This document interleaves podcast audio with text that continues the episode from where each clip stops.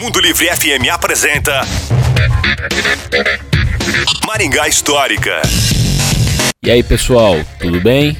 Hoje nós vamos falar de uma imagem que nós publicamos no início da década de 1960 e o seu impacto para o desenvolvimento econômico na cidade. Essa foto a gente publicou lá no maringahistórica.com.br e nela nós vemos pela Avenida Brasil o edifício da Lavoura, que foi financiado pelo banco de mesmo nome, que seria inaugurado no térreo.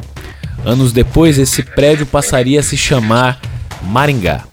Mais ao fundo nessa imagem, nós temos a Avenida Getúlio Vargas, onde aparece o edifício Três Marias em fase final de suas obras. Embora ainda fosse uma cidade jovem, Maringá já estava consolidada economicamente.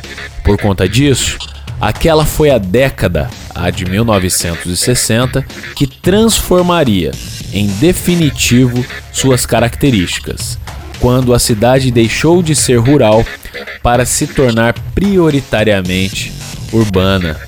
Quer ver essa foto? Acesse lá as nossas redes sociais. Maringá Histórica.